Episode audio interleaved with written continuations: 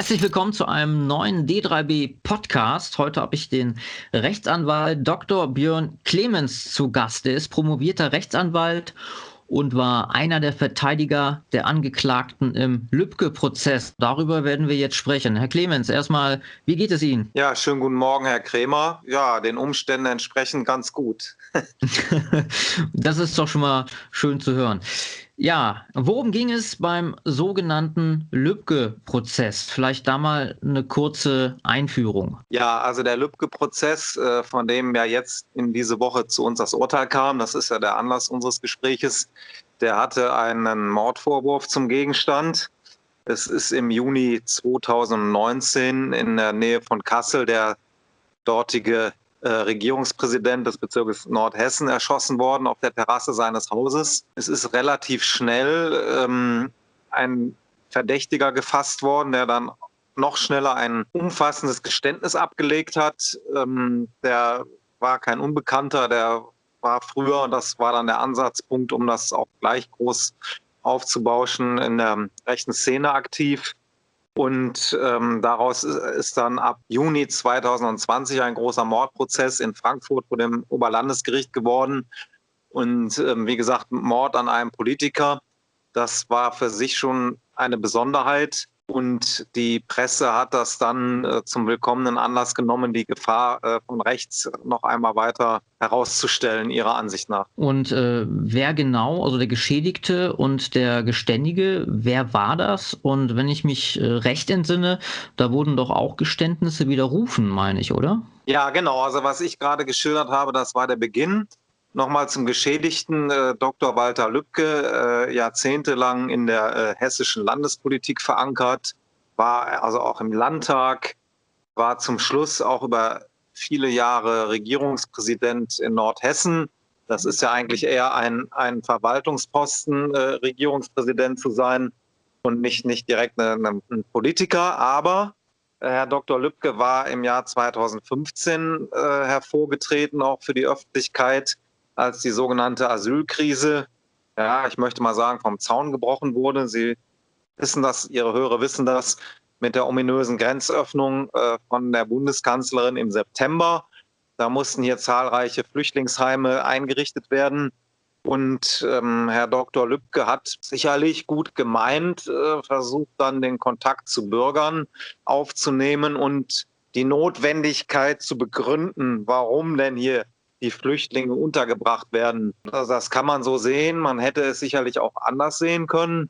Und dann hat im Oktober dieses Jahres 2015 in einer kleinen Gemeinde bei Kassel, Lohfelden heißt die, eine öffentliche Veranstaltung stattgefunden äh, in der dortigen Gemeindehalle, weil in der Nähe ein, ein Asylantenheim entstehen sollte.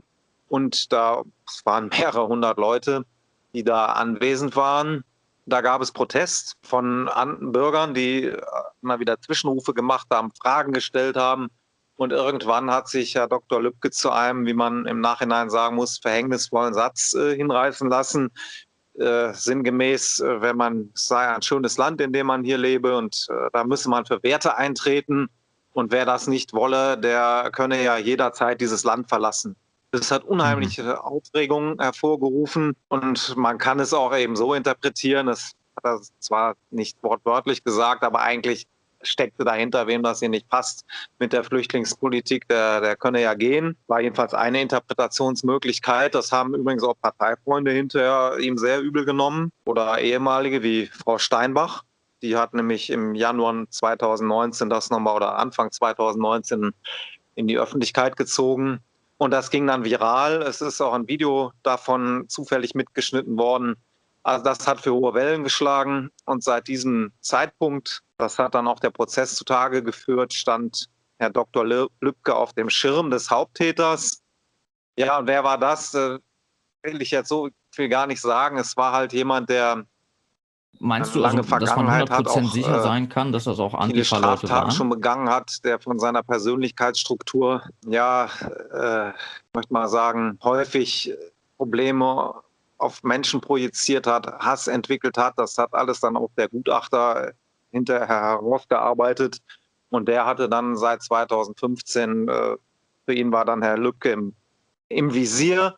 Und ja, er hat dann mehrere Versionen abgegeben. Dadurch kam ich dann auch ins Spiel, weil er in seinem ersten Geständnis bei der Polizei, das auch aufgezeichnet wurde, hat er alle Schuld auf sich genommen und das als die Einzeltat beschrieben, von der ich auch fest überzeugt bin, dass sie es letztlich war, was so auch dann im Urteil steht und hat dann hinterher mehrere andere Versionen gebracht in der Hauptverhandlung. Da hat er dann zum Beispiel behauptet, mein Mandant sei mit am Tatort gewesen, was nicht stimmte. Es gibt dafür keine Anhaltspunkte. Und äh, dann sind das, es hat er da auch wieder äh, immer wieder in den Details sich äh, verheddert und äh, andere Dinge behauptet. Da passte hinterher wenig zueinander. Das war dann auch der Grund dafür, dass das Gericht ihm im Ganzen nicht glauben konnte, nicht geglaubt hat und dass man dann die, ähm, das Urteil auf andere Gesichtspunkte gestützt hat. Ja, und die Angeklagten, das war einmal der Stefan E. und der Markus H. Also ich habe gerade von Stefan E. gesprochen.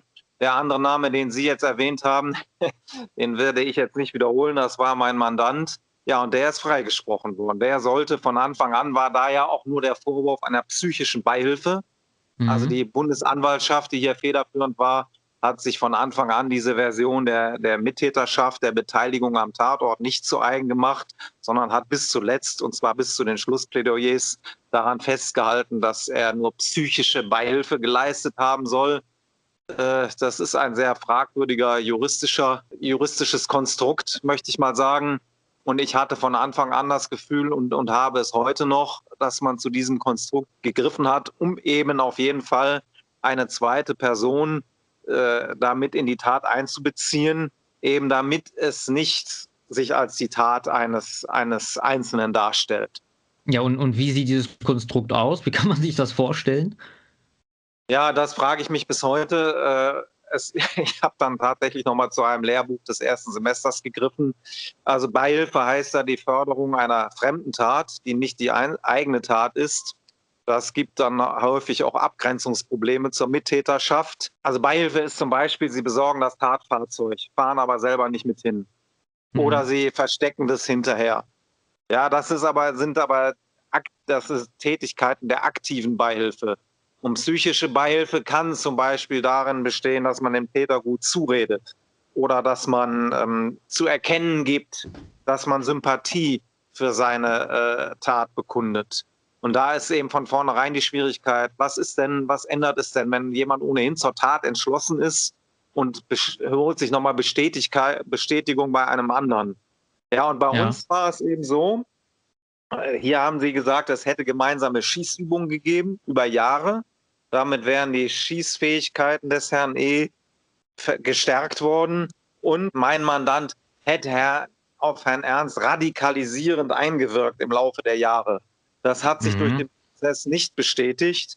Im Gegenteil, es kam raus, dass Herr Ernst derjenige war, der am Arbeitsplatz zum Beispiel ähm, Zeitungen verteilt hat oder andere Kollegen auf politische Dinge angesprochen hat und solche Geschichten.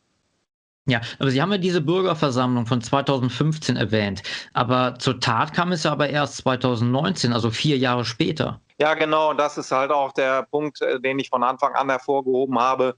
Das ist äh, für mich wäre das ein atypischer Verlauf, wenn es eine, eine politische Tat im eigentlichen Sinne gewesen wäre, dann wartet man da nicht vier Jahre ab.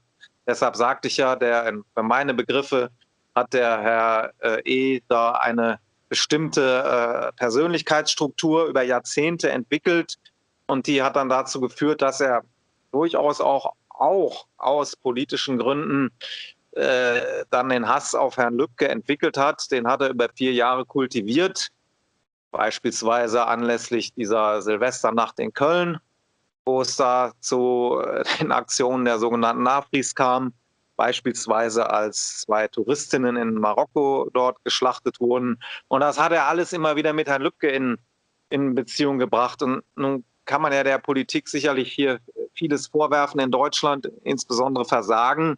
Aber ich glaube kaum, dass, dass ein Mann wie Herr Dr. Lübcke oder andere, dass die in irgendeiner Weise etwas dafür können, dass in Afrika zwei norwegische äh, äh Touristinnen umgebracht werden. Ja, und wenn mhm. Herr, wenn Herr äh, Ernst dann, nach dem, was er selber gesagt hat, äh, so, sowas dann auf Lübcke wieder bezieht, dann hat das eben was zu tun mit einer, mit einem psychischen mit einem psychischen Vorgang in seinem Kopf, nur in seinem, und nicht, nicht mit irgendeiner politischen Handlung, äh, die er hier äh, unterbinden will für die Zukunft. Und vor allen Dingen ist das dann eben auch in seinem eigenen Kopf und da hat kein anderer daran Anteil und da kann man auch keine psychische Beihilfe leisten an sowas. Ja, da fällt mir wieder ein, also hätte der jetzt der Täter eine andere Hautfarbe, da würde wahrscheinlich der Mainstream dann von einem mutmaßlich traumatisierten Einzelfall sprechen. Ja, also das war hier von Anfang an äh, ja sichtbar, dass dieser Prozess, der also strafprozessual seine Besonderheiten hat, auch aufgearbeitet werden muss, dass er von Anfang an instrumentalisiert wurde. Es ist gar nicht auf diese Besonderheiten eingegangen worden, sondern die Presse hat das sofort begierig aufgegriffen. Äh, als erneuten Beleg äh, für rechtsextremen Terror oder sogar als Beleg dafür, dass er jetzt eine neue Qualität angeblich erreiche. Und da ist auch jetzt äh, vor kurzem ein, ein Buch erschienen, Rechter Terror.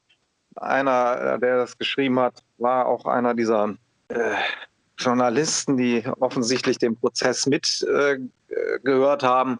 Und da ging es also immer nur um dieses Narrativ, die, diese Tat steht jetzt stellvertretend für, äh, für eine ganze politische Entwicklung, ist ein neuer Höhepunkt nach Halle, nach NSU und was wir da haben. Und Sie haben völlig recht, wenn Sie das mit Ihrer Andeutung meinen. Wenn das von anderer Seite kommt, dann wird genau immer das herumgedreht. Da steht nichts für nichts. Ja, Sie wissen das. Mhm. Äh, der, der, das hat nichts mit dem, mit sich selbst zu tun.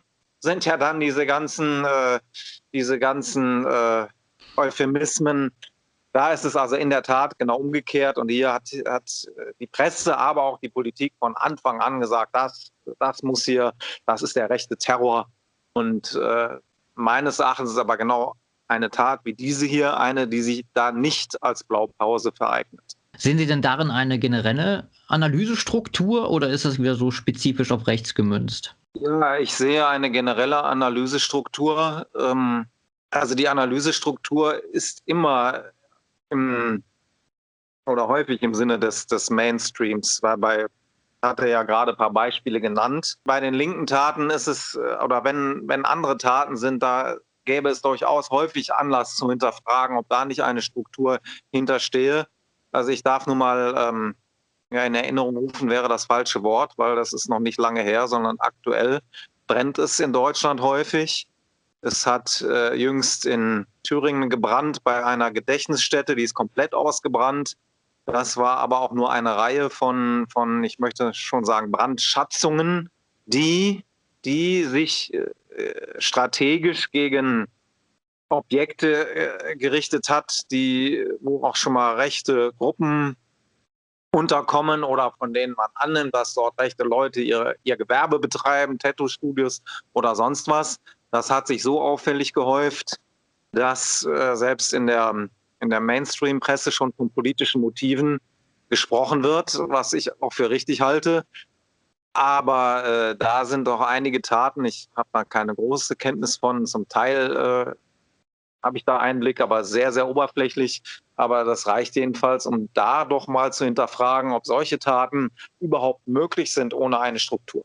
Ja, wenn mhm. Sie sich mal vorstellen, es brennt am helllichten Tage ein Gutshaus, äh, das kann ich mir schwer vorstellen, dass das ein Einzeltäter macht. Der kann schon für sich selbst nicht Schmiere stehen. Und wie man dann zum Tatort kommt, müsste auch nochmal geklärt werden und äh, das dann in einer so auffälligen Häufung. Es haben auch äh, jetzt in einer sehr auffälligen Häufung Autos von Verbindungsstudenten gebrannt. Ja, das gehört alles dazu und da müsste man schon mal fragen, ob das nicht Teil einer gezielten Strategie ist. Aber solche Fragen, die werden natürlich nicht gestellt, also nicht, nicht in der Tagesschau oder im, im Tagesspiegel oder, oder sonst wo. Ja, genau. Und da kommen wir nämlich zum Thema Medien. Äh, wie würden Sie denn die Rolle der Medien jetzt auf den Lübcke-Prozess äh, bewerten oder wie würden Sie das beschreiben? War das objektiv oder wie haben Sie das? Also ich, äh möchte, Ihnen, ich möchte Ihnen da mal einfach ein Beispiel geben. Das ist hier ein, ähm, das ist hier ein, ein Ausschnitt aus der äh, Frankfurter Allgemeinen Zeitung.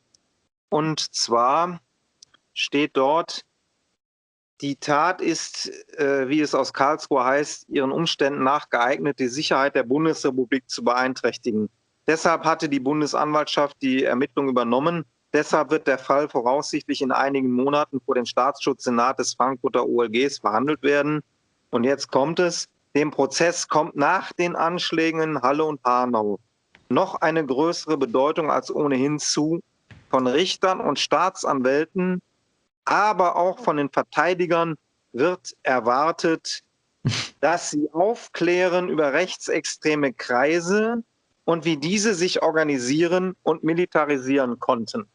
Das ist ja keine wirklich neutrale Berichterstattung. Es ist keine, nein, nein, das schon mal zum einen nicht. Das war im März 2020, also im März vor einem Jahr, als sich abzeichnete, dass äh, der Prozess bald beginnt. Und das muss man sich mal vorstellen. Also es ist eine völlige Verschiebung auch der, Recht, der rechtsstaatlichen Zuordnung.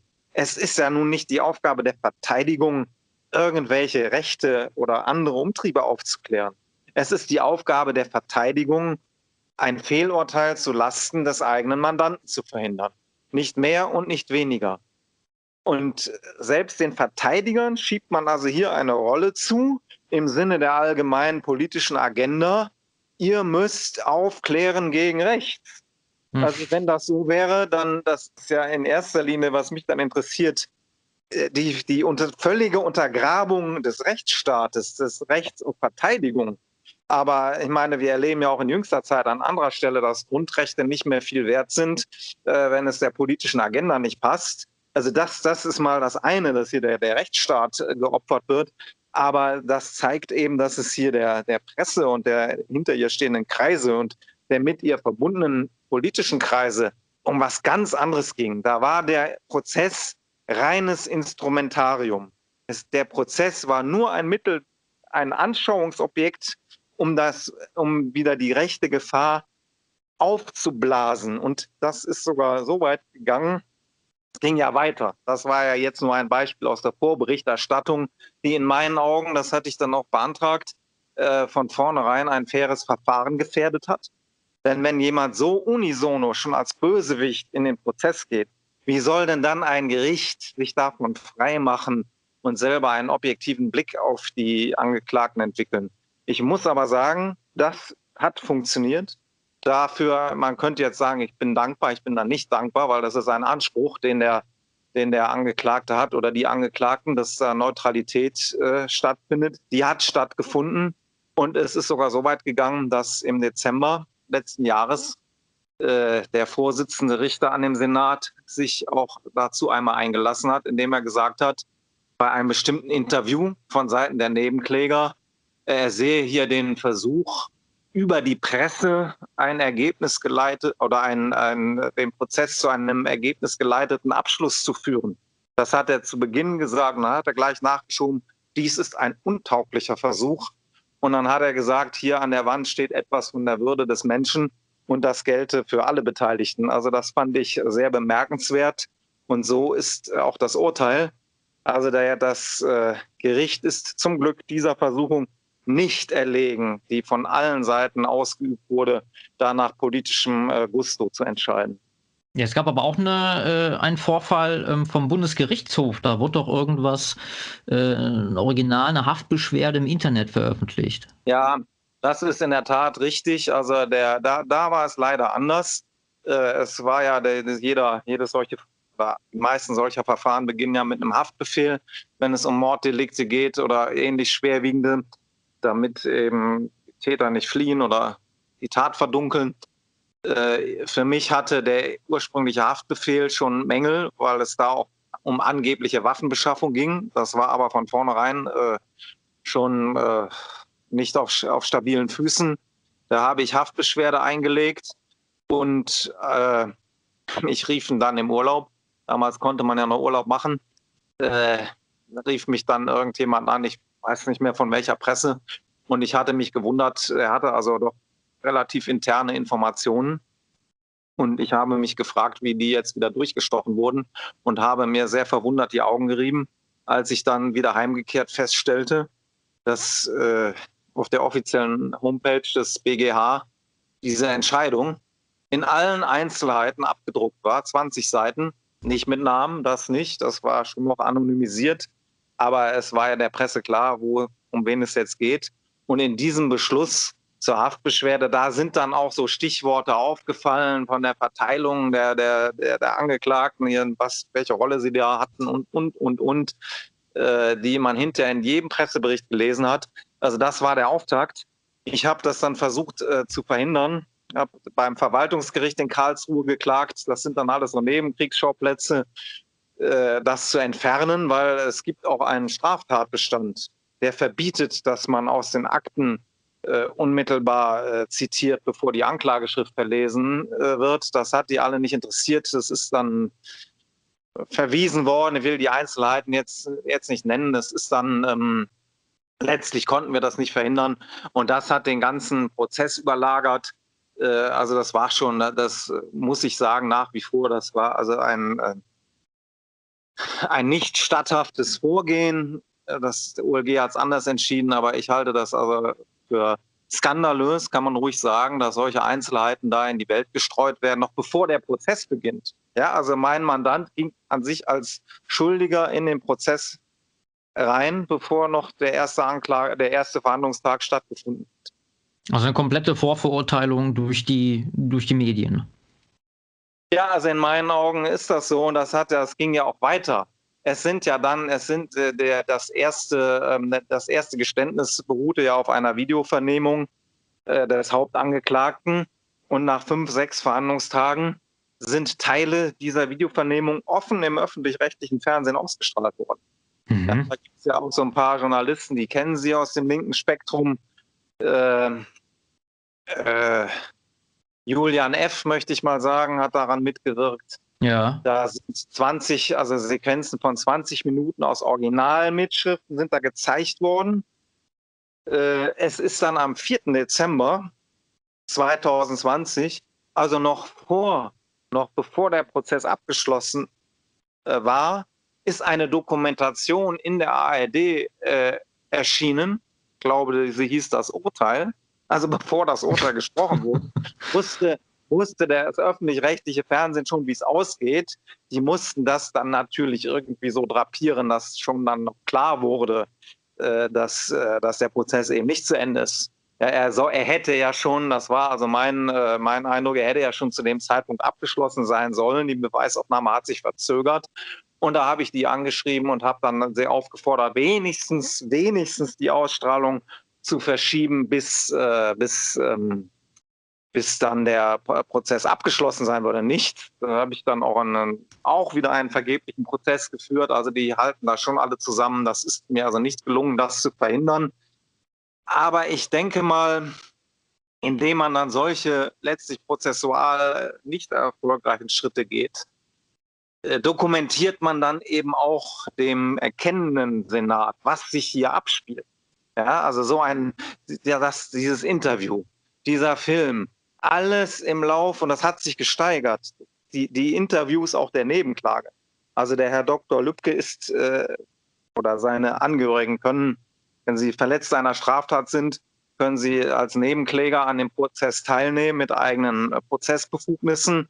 Und im Falle eines Tötungsdeliktes steht dieses Recht den, den Hinterbliebenen zu, sodass die Familie Lübcke dort äh, als Nebenkläger aufgetreten ist, auch mit Anwalt vertreten und da ist ständig, ständig Öffentlichkeitsarbeit gemacht worden. Die hatten noch einen eigenen Familiensprecher.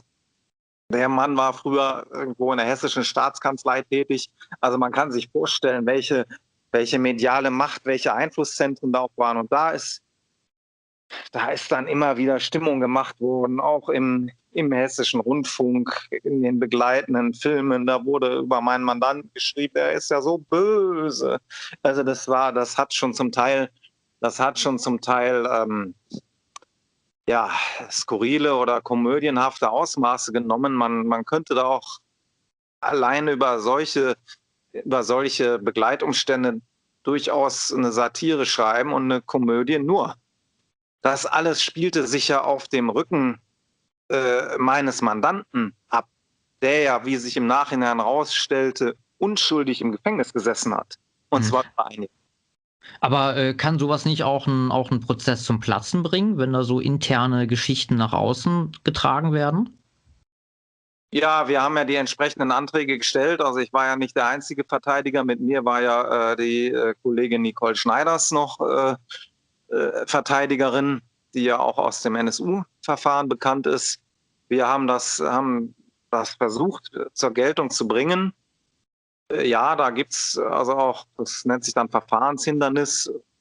Machen die natürlich nicht gerne, das können sie sich vielleicht auch nicht leisten oder das Gericht hat sich dann auf den Standpunkt gestellt, naja, wir erliegen halt dieser Vorverurteilung nicht, was im Nachhinein so auch war. Äh, aber es kann dann natürlich auch ganz anders ausgehen. Da hatten wir dann ähm, Glück oder Glück, das ist, ja, ich bin da auch äh, zufrieden, dass das so gelaufen ist. Mein Mandant ist nur in so einem Nebendelikt noch verurteilt worden, in einem Waffendelikt. Aber die, in dieser Hauptfrage ist er freigesprochen worden. Und das im Übrigen da hat sich dann der Kreis geschlossen am äh, letzten Prozesstag. Da ist nämlich nach dieser ganzen Aufmachung, nachdem es auch eigentlich über, über äh, Wochen und Monate nur um die Frage geht, wie ist das jetzt, wie ist der rechte Terror, wie ist die Stellung des zweiten Angeklagten, das konnte ja jeder sehen, dass, es, dass die Beweisführung da schwach war. Er ist ja dann auch im Oktober schon entlassen worden des letzten Jahres.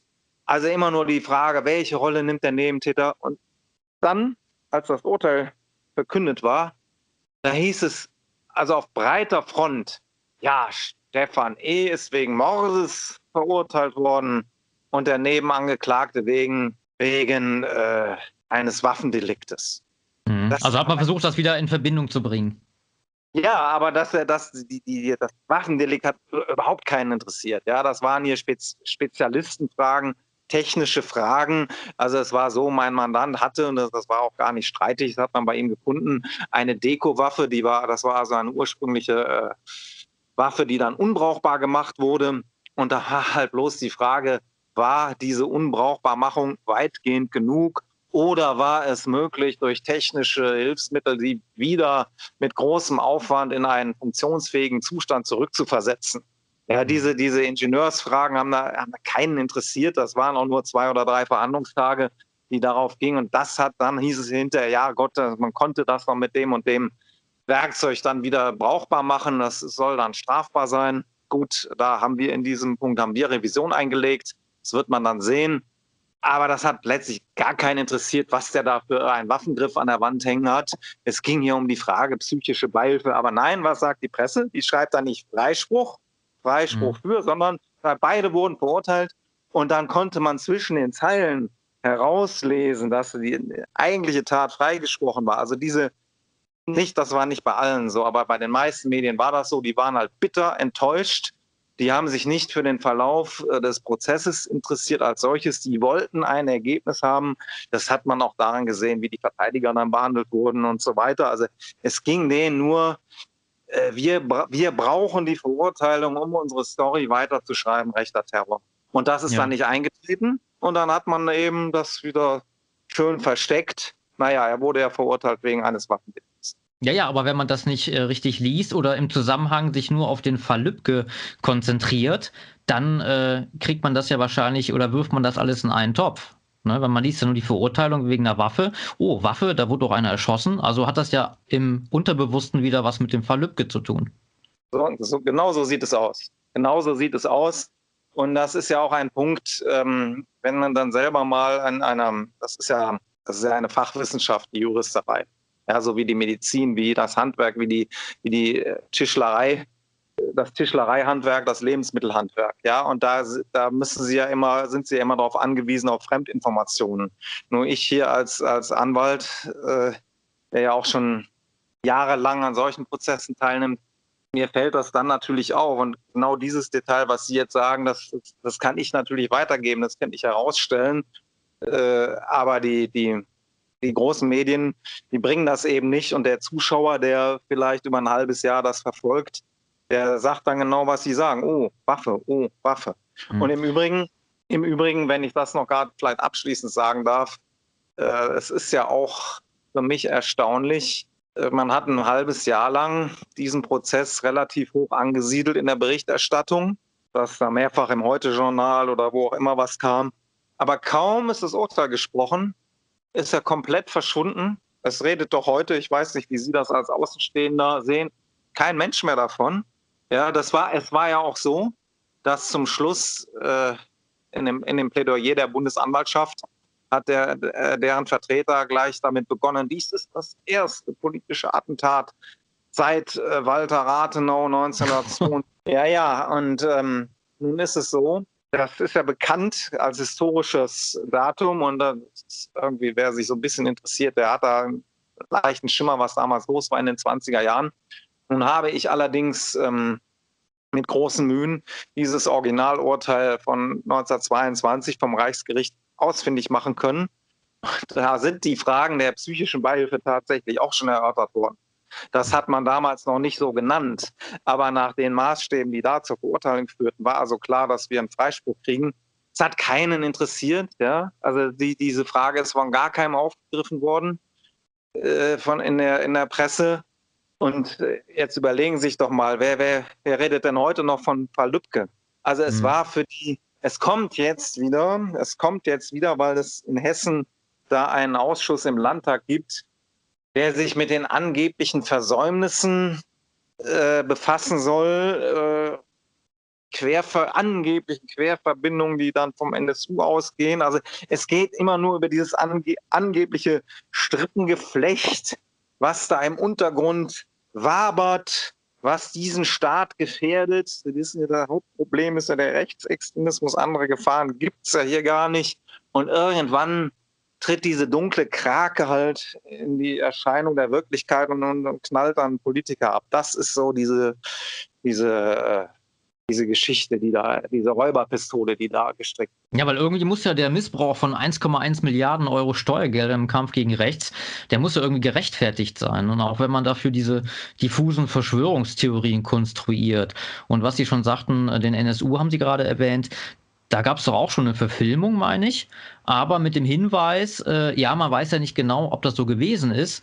Nur, wenn die Leute ins Kino gehen oder sich den Film woanders anschauen, dann ist das so für die so gewesen, wie im Film dargestellt. Ja, ganz genau. Und das war ja bei dem Film auch, den wir den ich eben beschrieben habe, da stand natürlich auch irgendwo im Abspann, äh, dieser Film ist fiktiv und uns zeigt keine wahren Begebenheiten.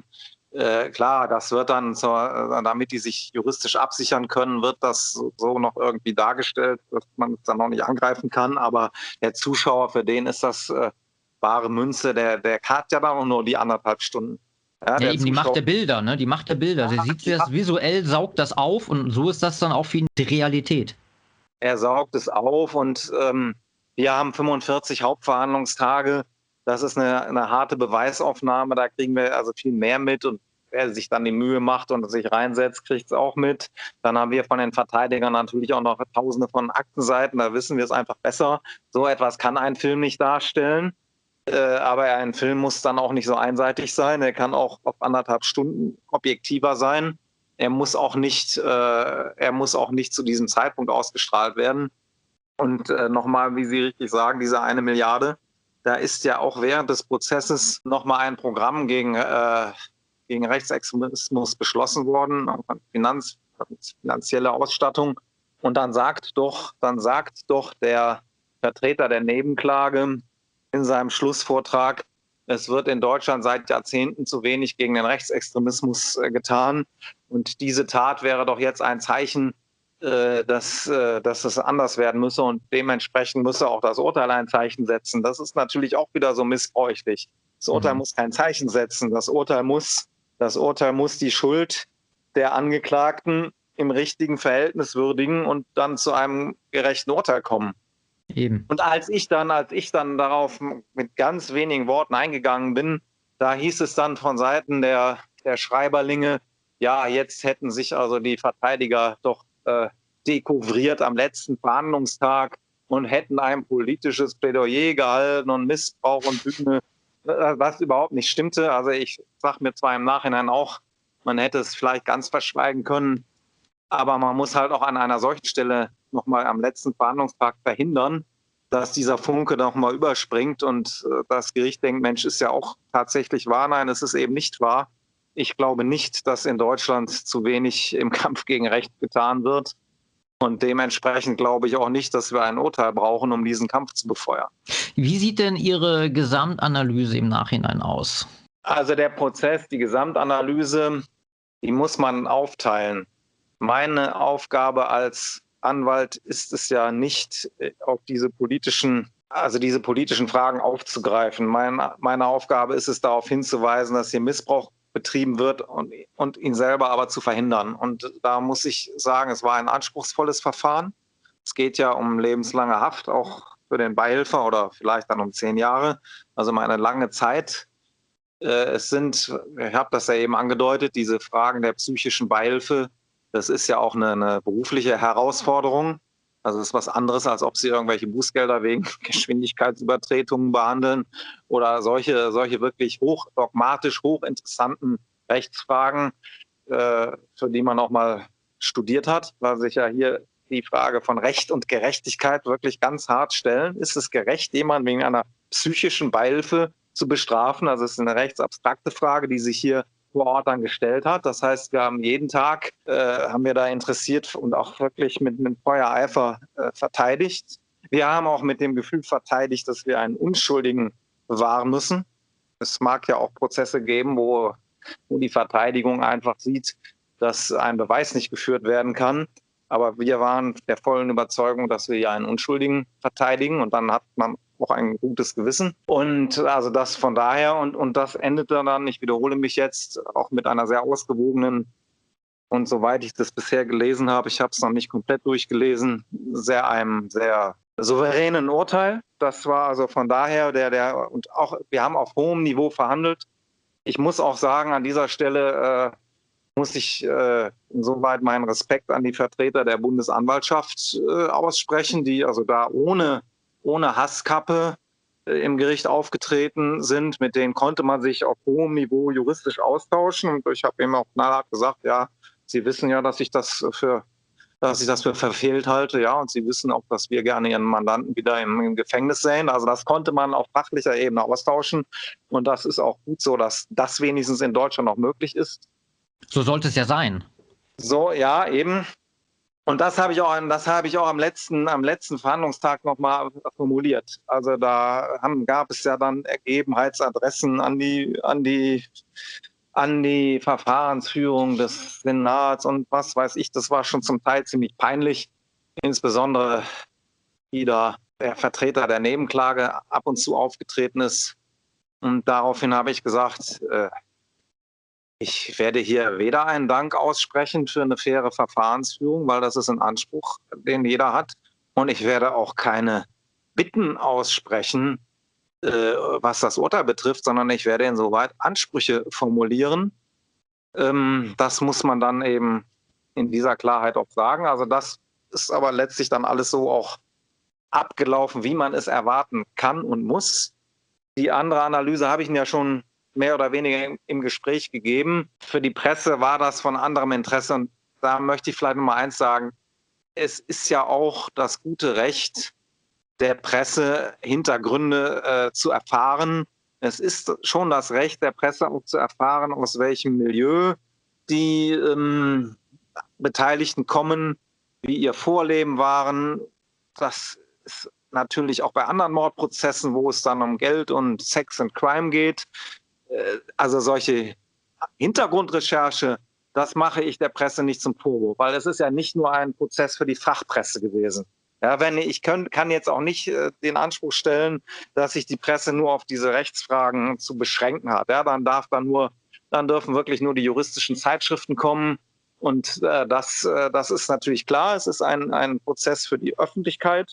Die Öffentlichkeit des Verfahrens ist ja auch ein wesentliches, wesentlicher Grundsatz unseres Strafprozesses. Also ich mache denen nicht zum Vorwurf, dass sie vielleicht auch diese ganzen politischen Fragen ausleuchten bis zurück zu 2015 oder von mir aus auch bis 2009, woher sich die Angeklagten kennen oder woher sie sich nicht kennen. Das mache ich Ihnen alles nicht zum Vorwurf. Ich mache Ihnen nur zum Vorwurf, dass es von Anfang an ein bestimmtes Ergebnis war, was Sie herbeischreiben wollten. Und dabei haben Sie auch die, die, die juristischen Rechte meines Mandanten mit Füßen getreten, denn die die, die Unschuldsvermutung, die ist ja, steht ja nun im gleichen Rechtsrang wie das Interesse der Öffentlichkeit an der Berichterstattung. Und das sind nämlich auch genau die beiden Pole, wenn Sie dazu mal Gerichtsentscheidungen äh, lesen, dann wird immer gesagt, auf der einen Seite haben wir die Unschuldsvermutung des Betroffenen und jemand gilt als unschuldig, bis er rechtskräftig verurteilt ist. Und auf der anderen Seite ist auch bei einem solchen Prozess, wo es um Politiker geht oder andere, ist das Informationsinteresse der Öffentlichkeit. Das sind beides gleichrangige Interessen. Wobei ich persönlich sage, ich halte die Unschuldsvermutung für wichtiger, weil man kann diese Berichterstattung auch noch nachholen, wenn der Prozess endgültig abgeschlossen ist. Dann kann man das alles ausbreiten. Aber was, was man nicht mehr ausgleichen kann, ist, wenn von einer vorverurteilenden Berichterstattung dann ein, ein Falschurteil hervorgeht. Deshalb meine ich, ist die Unschuldsvermutung höher zu bewerten. Aber ich respektiere durchaus, dass die Presse da eben auch ein bisschen ah, halt klappern will und das Ganze interessant aufpeppen will. Was sie aber nicht darf, ist so einseitig darzustellen. Und da sage ich, das ist nicht, nicht durchgängig so gewesen. Es gibt immer Ausnahmen, klar.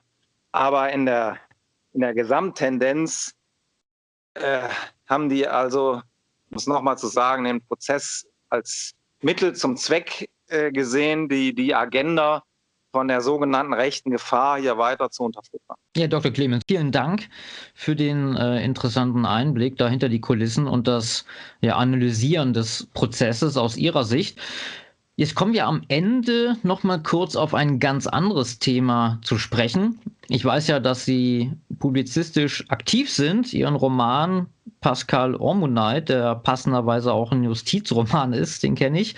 Und äh, abgesehen davon schreiben Sie auch Gedichte ist denn auf dieser publizistischen äh, Basis etwas Neues zu erwarten?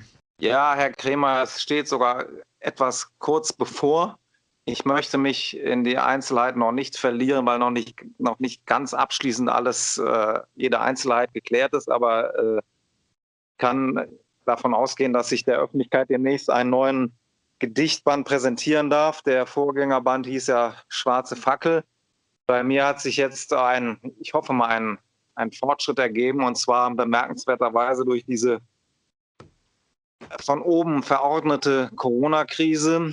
Denn in solchen Zeiten, wo ja, wo uns wird uns ja klar, da wird uns eins klar, dass wir, äh, was uns vielleicht immer schon klar war, dass wir hier von einer schlechten Politik begleitet sind. Das ist nichts Neues. Aber das da, was da vielleicht ganz anderes an, an Elementarkräften hintersteht und dass da etwas hintersteht. Das heißt mit anderen Worten, es verdichten sich die Gedanken und da sind wir gleich bei der Dichtung. Die deutsche Sprache ist eine schöne Sprache, denn Gedicht heißt, weil es Dinge verdichtet, von Inhalten über Stil, über Form und Ausdruck.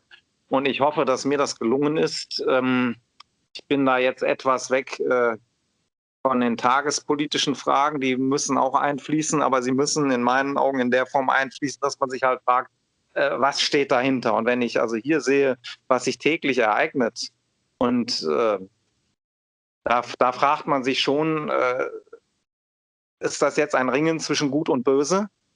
Und das ist eben jetzt nicht irgendein kitschiger Aufhänger, sondern wenn Sie mal gerade sehen in die in das Schrifttum und einer Volkskultur, wie es sich beispielsweise auch in den Märchen äußert, ja, die ja jahrhundertelange Weisheiten konservieren und, und verdichten. Da sind immer solche Fragen und ähm, das habe ich da auch versucht zum Ausdruck zu bringen. Ich verrate Ihnen jetzt noch nicht den Titel, aber wenn Sie ihn dann einmal erfahren, dann werden Sie ihn, wie ich meine, passend finden. Und das können wir ja dann äh, gegebenenfalls erörtern, wenn das Buch auf dem Tisch liegt. Das können wir gerne machen. Den wird es dann auch wahrscheinlich im Sonnenkreuz-Versand äh, geben. Äh, Schwarze Fackel ist erschienen im Klosterhaus Verlag, wenn ich mich recht entsinne. Ist das richtig? So sieht es aus, ja. Gut, ich setze mal einen Verweis dazu in die Videobeschreibung.